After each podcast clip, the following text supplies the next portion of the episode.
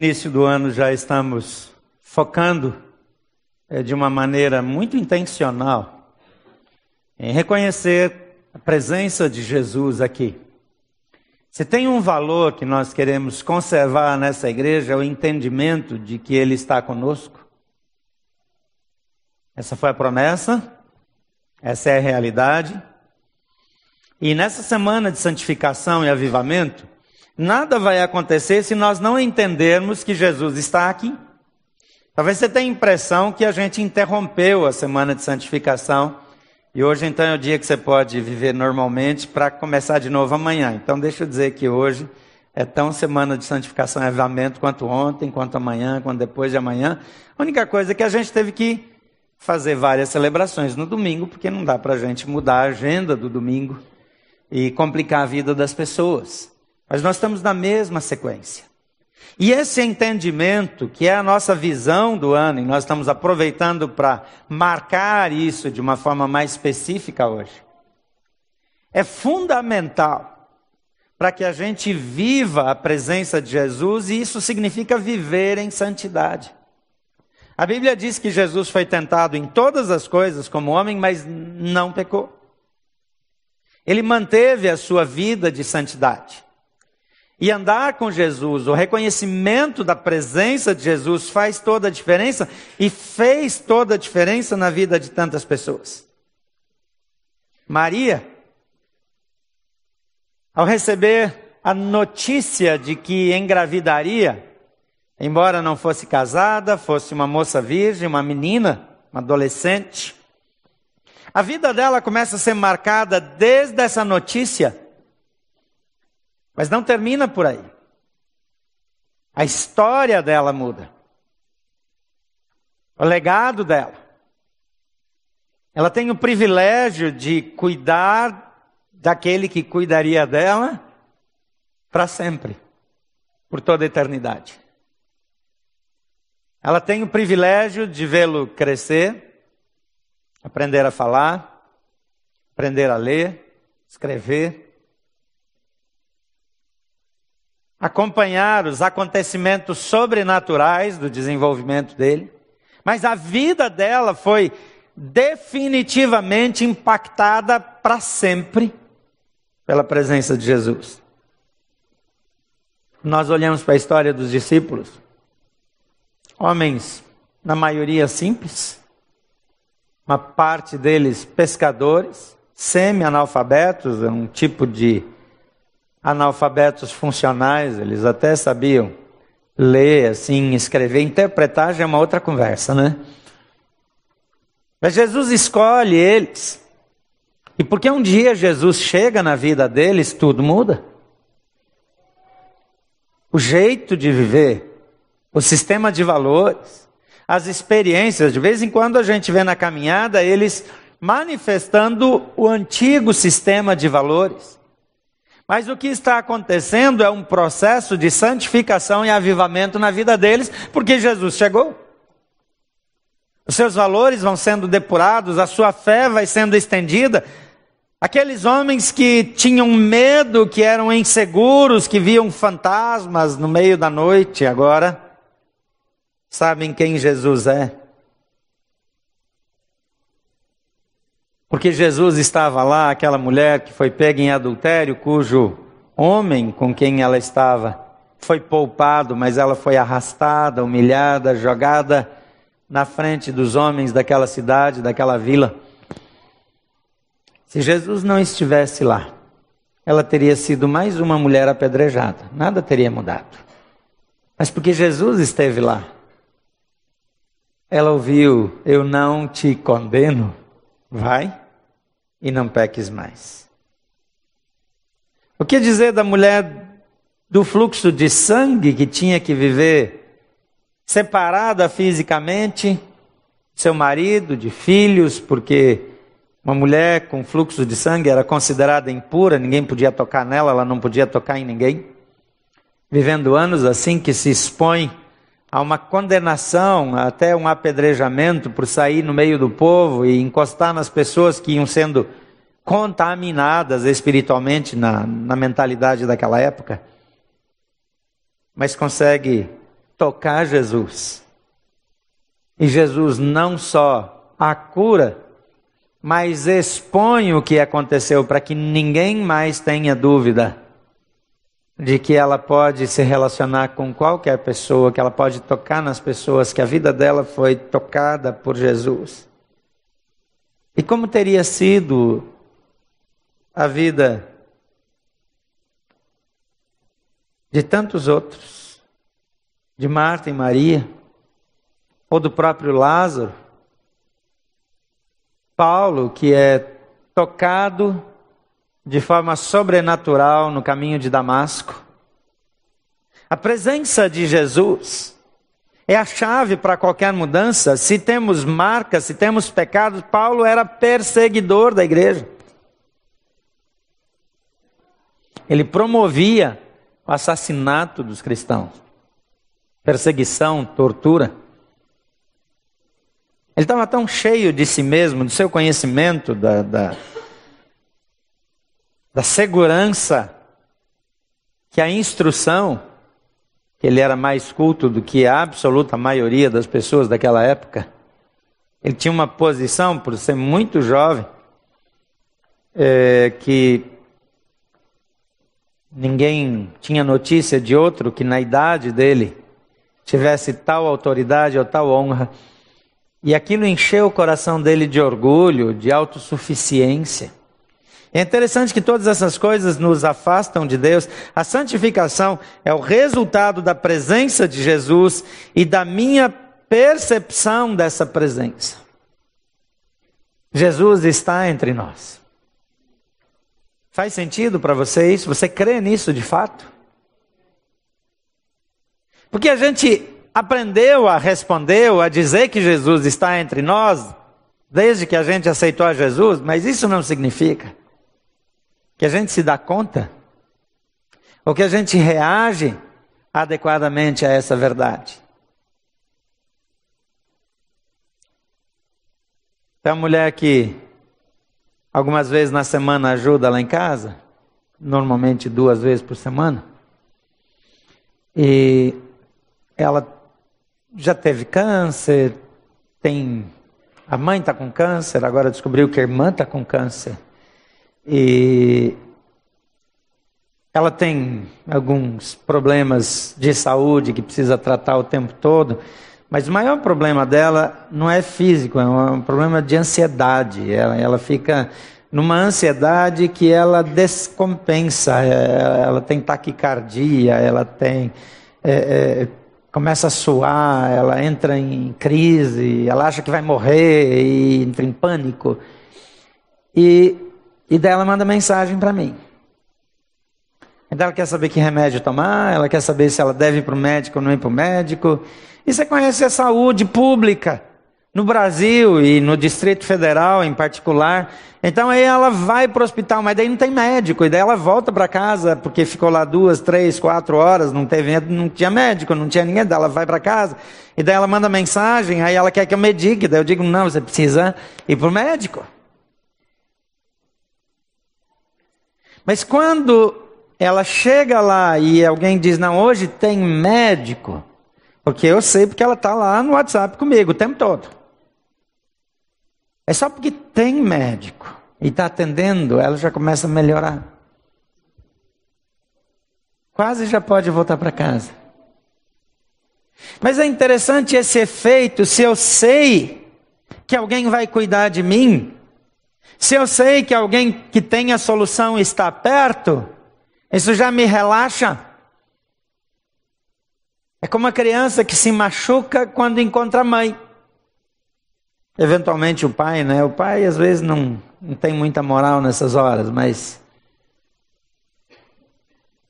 Ele está em desespero, ele, ele, ele, ele não deixa ninguém encostar, não deixa ninguém fazer nada, especialmente está sangrando, mas quando chega na mãe, é um descanso. Jesus está aqui.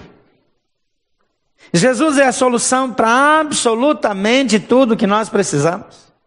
Jesus tem a resposta para todas as dúvidas, ele tem a cura para todas as enfermidades, ele tem a solução para a nossa eternidade, ele tem a proteção para os ataques, ele é tudo que todos precisam. Não há santificação sem Jesus. Não há perdão de pecados sem Jesus. Não há vida eterna sem Jesus. Mas porque Jesus está aqui, nós recebemos uma nova perspectiva de vida. Lá em Mateus 4, 18 a 20, diz que andando à beira do mar da Galileia, Jesus viu dois irmãos, Simão, chamado Pedro, e seu irmão André, e eles estavam lançando redes no mar, pois eram pescadores. E disse Jesus: Sigam-me, eu os farei pescadores de homens. No mesmo instante, eles deixaram suas redes e o seguiram. A chegada de Jesus, o encontro com Jesus, diz: olha, vocês até hoje eram pescadores, até hoje vocês eram normais, até hoje vocês viviam pelo seu próprio treinamento, até hoje vocês dependiam das suas habilidades, mas porque vocês estão aqui, porque eu estou aqui, eu vou transformá-los em pescadores de homens. Aqueles homens de pouca educação formal, aqueles homens de poucas habilidades é, relacionais, porque eles são descritos como homens um pouco mais rudes, afeitos ao trabalho pesado, enfrentar ventos e passar a noite no mar e dormir de dia para trabalhar de noite. Esses homens, eles simplesmente são chamados para um processo de transformação. Eu e você, por causa de Jesus, somos chamados para trocar o comum pelo sobrenatural o ordinário pelo extraordinário. Somos chamados para ser parte de algo maior do que nós mesmos, chamados para implantar o reino, chamados para receber o impacto de transformação nas nossas vidas, nos nossos corações, nas nossas mentes, nas nossas almas e levarmos esse projeto de transformação para todas as outras pessoas. A santificação, o avivamento, o processo de transformação que a presença de Jesus traz, não é só para que a gente tenha mais orações respondidas, não é para que o nosso salário seja mais é, produtivo, não é para que a gente tenha uma vida mais confortável. A intenção de Jesus é, é transformar a gente e nos mudar, nos. É, retirar de uma vida onde o nosso trabalho é a nossa provisão, para uma vida onde o nosso trabalho é a glória de Deus.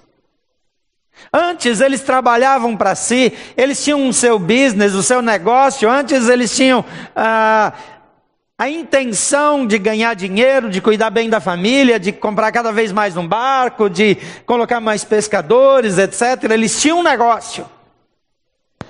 Mas Jesus tira eles daquela vida comum de ganhar dinheiro, de cuidar da sua prosperidade, para entrarem numa vida extraordinária, onde eles não iriam promover o seu negócio, a sua família, a sua casa, mas o reino de Deus, a glória de Deus, a salvação das pessoas. Jesus diz: Eu vou fazer de vocês pescadores de homens.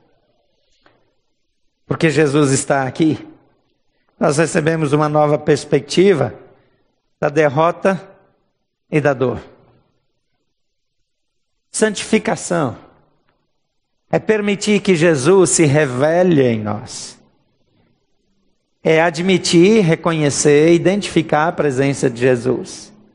Ser impactado por essa presença. E permitir que essa presença mude as nossas reações. Lá em Lucas 24, 13 a 31, diz: Naquele mesmo dia, dois deles estavam indo a um povoado chamado Emaús, a 11 quilômetros de Jerusalém. No caminho conversavam a respeito de tudo o que havia acontecido. O que, que eles estavam conversando? Estavam conversando que eles tinham esperança que Jesus havia se manifestado e que eles pensavam que ele ia implantar um reino, mas que no fim das contas ele foi crucificado e morto e, e sepultado e agora todo sonho havia acabado, eles não tinham mais o que fazer. Mas enquanto conversavam e discutiam, o próprio Jesus se aproximou e começou a caminhar com eles, porque naquele tempo Jesus também estava presente, como hoje Jesus está aqui.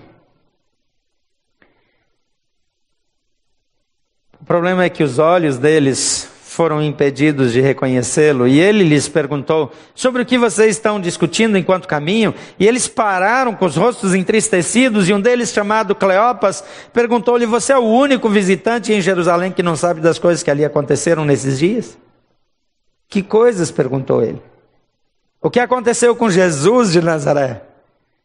E responderam eles: Ele era um profeta, poderoso em palavras, em obras diante de Deus e de todo o povo. Os chefes dos sacerdotes e as nossas autoridades o entregaram para ser condenado à morte, o crucificavam. E nós esperávamos que era ele que ia trazer a redenção a Israel. E hoje é o terceiro dia desde que tudo isso aconteceu.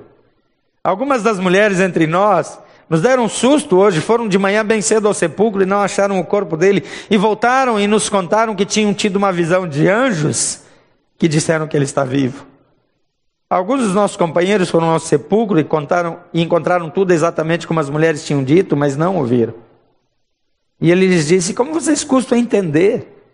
E como demoram a crer em tudo que os profetas falaram? Não devia o Cristo sofrer essas coisas para entrar na sua glória? E começando por Moisés e todos os profetas, explicou-lhes o que constava a respeito dele em todas as Escrituras. E ao se aproximarem do povoado para o qual estavam indo, Jesus fez com que, como quem ia mais adiante, mas eles insistiram muito com ele. Fique conosco, pois já, pois a noite já vem e o dia já está quase findando. Então ele entrou para ficar com eles. E quando estava à mesa com eles, tomou o pão, deu graças, partiu e deu a eles. Então os olhos deles foram abertos e o reconheceram, e ele desapareceu da vista deles. Aqueles homens tinham a informação, aqueles homens tinham até notícia de alguns fatos concretos, eles tinham motivos para crer, eles tinham sinais que apontavam para aquilo que Jesus já havia falado. Mas eles estavam afetados pela dor, pela decepção, pelo desapontamento. Quantas vezes, por causa das fraquezas, por causa das traições, por causa dos abusos, por causa das marcas da vida, por causa das decepções, nós não conseguimos ler que Jesus está aqui. Não conseguimos identificar os sinais da presença dele. Não conseguimos nos dar conta de que tudo aquilo que ele falou de fato está acontecendo. Mas a presença de Jesus é o fim da murmuração e do lamento. A presença de Jesus é o fim da falta de visão, da falta de entendimento. A presença de Jesus é o fim da especulação e é a experiência da revelação. A presença de Jesus é a substituição do lamento pela alegria, do choro pelo riso.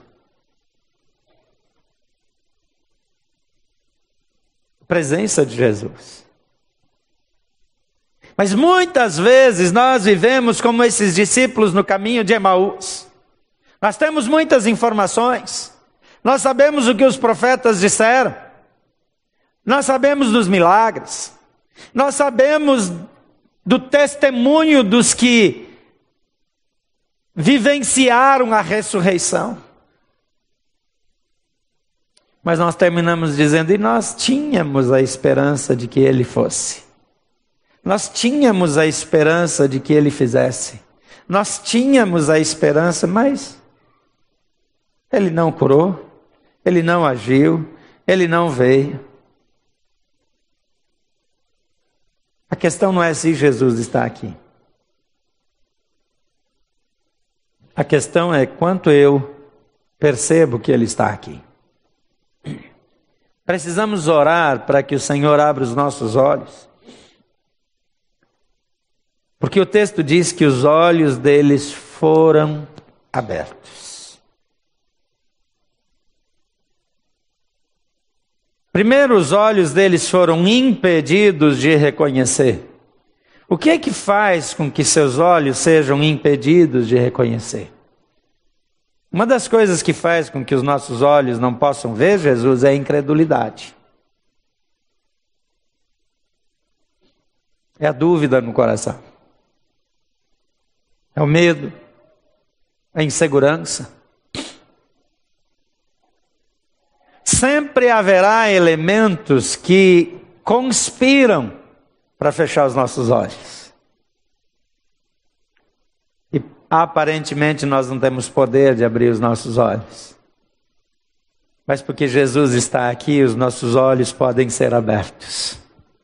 E nós podemos ver. Algumas pessoas têm muita vontade de ver demônios. Os cristãos precisam aprender a ver Jesus. Porque Jesus está aqui e nós não vemos. Jesus habita entre nós, a gente quer ver demônio. Presta atenção. Nós precisamos de Jesus. Nós precisamos ver Jesus. Nós precisamos permitir que Ele, como diz lá em Apocalipse, coloque colírio nos nossos olhos para que vejamos. Para que os nossos olhos sejam abertos. Para que nós possamos reconhecê-lo e andar com Ele em terceiro lugar, porque Jesus está aqui. Nós recebemos perdão e graça no lugar da condenação.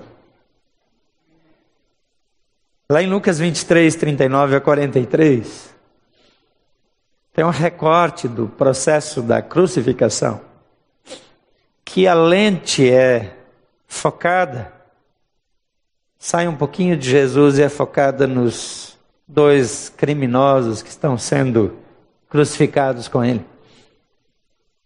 Jesus não foi o único crucificado, ele foi o único santo crucificado.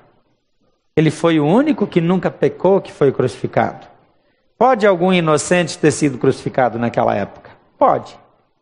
Mas não alguém que fosse santo, reto, perfeito, puro. Jesus foi sacrificado e tinha outros dois ao lado dele. E o texto diz que um dos criminosos que estavam ali dependurados lançava-lhe insultos. Você não é o Cristo? Salve-se a si mesmo e a nós. Ele estava lá, com os pés e as mãos perfurados. Ele estava lá sangrando. E enquanto ele ainda tinha um fôlego, ele ainda ofendia, provocava Jesus. Mas o outro o repreendeu, dizendo: outro criminoso. Veja que a expressão aqui não é o outro companheiro, amigo, não. O outro criminoso. o repreendeu, dizendo: Você não teme a Deus, nem estando sob a mesma sentença? Nós estamos sendo punidos com justiça, porque estamos recebendo o que os nossos atos merecem, mas este homem não cometeu nenhum mal. Observe que aqui tem um homem cujos olhos foram abertos, e ele sabe que quem está ao lado dele é o Salvador da humanidade, é o Filho de Deus, é o Todo-Poderoso que, de modo inocente, assume o meu lugar, a minha culpa. E então ele disse: Jesus, lembra-te de mim quando entrares no teu reino. Eu fico impressionado, porque esse homem está pendurado numa cruz. Ele está exposto, ele está sendo humilhado. E ele consegue, nessa crise, nessa dor profunda, reconhecer: eu mereço. Aqui tem uma experiência de arrependimento. O processo de novo nascimento sempre começa pelo arrependimento. Sempre começa quando eu admito a minha culpa quando eu confesso, quando eu me arrependo. E esse homem, no meio da sua dor, ele consegue fazer uma declaração de fé, tem os seus olhos abertos, e ele diz: Esse é o Filho de Deus. Ele diz: Jesus, quando o Senhor entrar no seu reino, lembra-te de mim, me inclui. A dor dele não ia diminuir. Ele não tinha mais esperança de livramento, ele sabia que ia morrer. Mas ele disse: quando você entrar, lembra de mim. Os discípulos, com a dor da perda de Jesus, não conseguem entender, mas esse homem condenado à morte, ele tem os seus olhos abertos, porque Jesus está aqui, nunca é tarde demais, enquanto ainda estivermos vivos, nunca é tarde demais. Para termos os olhos abertos e reconhecermos Jesus. Quando ninguém mais espera, quando não há mais esperança, quando não tem mais possibilidades, Jesus está junto, e porque Ele está junto, tudo pode mudar, e eu posso dizer: lembra-te de mim no teu reino. A presença de Jesus encerra a era da mediocridade, do pecado, dos crimes A presença de Jesus encerra a era da prisão, dos vícios. Mas a presença de Jesus também encerra a era da meritocracia, quando eu tenho o que eu mereço, e dá início, inaugura a era da graça. graça para um condenado na cruz, graça para quem não merece nada, graça para todo aquele que crê. A presença de Jesus traz esperança para os desesperados, para os desesperançados. A presença de Jesus perdoa o imperdoável. Um daqueles homens prefere ser irônico, mas o outro tem os seus olhos abertos e reconhece Jesus. Algumas pessoas oram dizendo: Senhor, se é verdade que o Senhor existe, se o Senhor é Deus, se o Senhor é real, faz isso faz aquilo. E se o Senhor fizer, então eu vou crer. Mas esse homem olha para Jesus com todas as desvantagens. Naquela hora ele não manifestava poder. Naquela hora ele não manifestava majestade, naquela hora não tinha um brilho celeste na vida dele. Ninguém consegue ouvir brilho celeste mais na vida por causa do Costa. Acabou com isso. Um brilho do céu.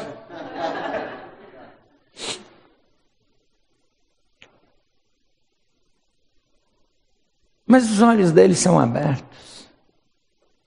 Porque não é o que Jesus faz não é o que ele expressa naquela hora, não é o milagre que ele realiza, é a presença dele que é a nossa segurança, é a presença dele que traz esperança, é a presença dele que traz vida, é a presença dele que viabiliza aquilo que foi inviabilizado pelo pecado. Jesus está aqui. Ele está entre nós nessa manhã. Ele vai continuar aqui quando eu for para casa, comer aquela picanha do meio-dia. Não vai ter picanha na sua casa? Poxa, poxa. Mas ele ainda vai estar lá. Mais do que a picanha, Gustavo, você precisa da presença de Jesus. Jesus ainda estará conosco naquela hora em que nós tivermos a ponto de partir dessa vida. Naquela hora que nós não vamos mais ser curados, naquela hora que a gente vai embora mesmo. Ele vai estar conosco na hora das notícias boas e nas notícias ruins. Porque ele mesmo disse: Eu estarei com vocês todos os dias, até o fim dos séculos. Eu não sei o quanto você reconhece a presença de Jesus, mas crendo você ou não, identificando você ou não, Jesus continuará presente. Todos os dias, todo o tempo. Por favor, feche seus olhos.